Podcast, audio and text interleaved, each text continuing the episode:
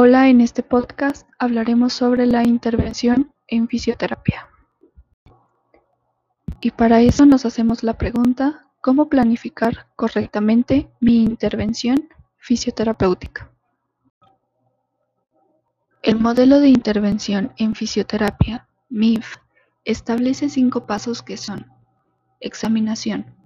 La examinación es nuestro punto de partida. En este proceso, el fisioterapeuta se encargará de recabar toda la información del paciente, como lo es la historia clínica, así como también las pruebas y medidas específicas nos ayudarán a obtener información importante sobre el paciente. Evaluación. Durante la evaluación, el fisioterapeuta se encargará de analizar toda la información para realizar un adecuado juicio clínico.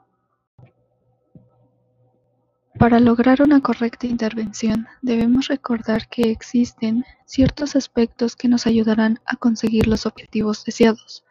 Por lo tanto, se puede decir que un fisioterapeuta para lograr una correcta planificación debe basarse en un modelo como lo es el MIF, ya que este guiará nuestra práctica al momento de atender a algún paciente.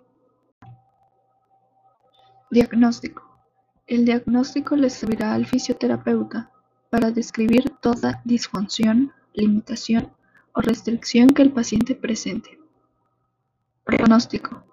El pronóstico ayudará a establecer los objetivos y el plan de tratamiento, así como también ayudará a determinar el tiempo necesario para alcanzar dichos objetivos.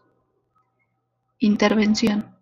Mediante la intervención, tanto el fisioterapeuta como el paciente ejecutarán el plan de tratamiento ya establecido anteriormente en el pronóstico. Es decir, ambos tienen que interactuar para solucionar ya sea una disfunción, limitación o restricción que presente el paciente.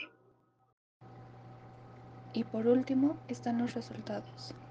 Estos nos mostrarán si el paciente ha logrado una buena y adecuada evolución o en su defecto, si no muestra nuestro paciente mejorías, será necesario hacer modificaciones en el tratamiento o revisar si el diagnóstico ha sido el correcto. El fisioterapeuta también podría apoyarse en el uso de la cifra, que es la clasificación del funcionamiento de la discapacidad y la salud, y la CIE 10 que es la clasificación de las enfermedades, trastornos, lesiones, etc., ya que nos ayudaría tanto a proporcionar un diagnóstico adecuado, así como también conocer el nivel del funcionamiento que tiene nuestro paciente, para que de esta forma se tomen las mejores decisiones en cuanto al tratamiento que emplearemos. Dentro de la planificación también considero que existen otros factores importantes, como por ejemplo, ¿cómo es el trabajo del fisioterapeuta con otras profesiones? Yo considero que este punto es de suma importancia y fundamental para abordar adecuadamente el tratamiento y la atención del paciente, ya que muchas veces es necesario trabajar en conjunto con alguna otra especialidad o profesional del área de la salud para que de esta forma se pueda compartir conocimiento.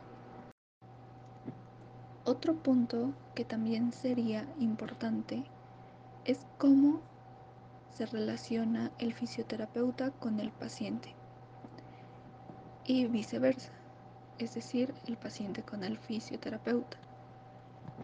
Este punto también considero que es muy importante ya que al brindar tanto confianza como un buen trato y respeto, ayudará a que la convivencia durante las sesiones para el tratamiento sea buena y eficaz. Y bueno, como conclusión, el poder planificar correctamente nuestra intervención como fisioterapeutas implica muchos procesos y, aspectos importantes que van desde cómo nos estamos formando como profesionales hasta cómo será nuestra relación con los pacientes que tendremos en el futuro. Por ello, es importante poder comprender y comenzar a poner en práctica todo lo que continuamos aprendiendo. Eso es todo por este podcast. Gracias.